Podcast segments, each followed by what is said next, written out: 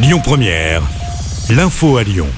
Bonsoir à toutes et à tous. Dans l'actualité, reprise de la circulation des bus à Lyon et dans la métropole, même si certaines lignes restent perturbées. Ce matin, il n'y avait aucun bus pendant plusieurs heures, conséquence des chutes de neige. Il est tombé 1 à 3 cm en centre-ville de Lyon et 5 cm sur les hauteurs.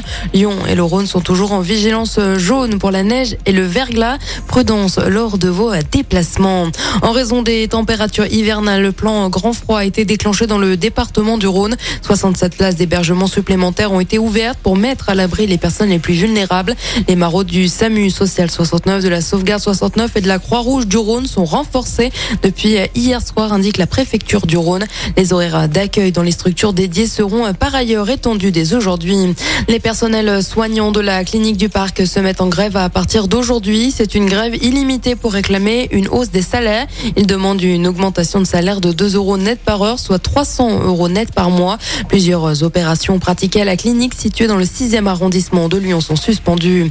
Un incendie s'est déclaré dans un immeuble de Saint-Priest hier en début de soirée. Le sinistre s'est produit vers 19h dans un appartement de la rue Louis Braille. Selon le progrès, une explosion aurait été entendue par les riverains avant les flammes. Aucun blessé n'est à déplorer. Cependant, l'appartement a tout de même subi d'importants dégâts. Les occupants devront être relogés. Dans l'actualité également, le député LFI Adrien Quatennens s'était jugé aujourd'hui selon la procédure de plaider coupable. Il a été condamné à quatre mois de prison avec sursis. Pour rappel, sa femme avait euh, porté plainte pour violence conjugale. Le festival Woodstower revient pour une nouvelle édition l'été prochain. Il se déroulera en août au Grand Parc de Miribel-Jonage près de Lyon. Les premiers noms ont été euh, dévoilés ce jour. Angèle sera notamment présente. Bigaranx, Joachim Passor, Julien Granel et Kalika se produiront également sur la scène lors de cette édition 2023. De nouveaux artistes seront annoncés la semaine prochaine, indique l'organisation.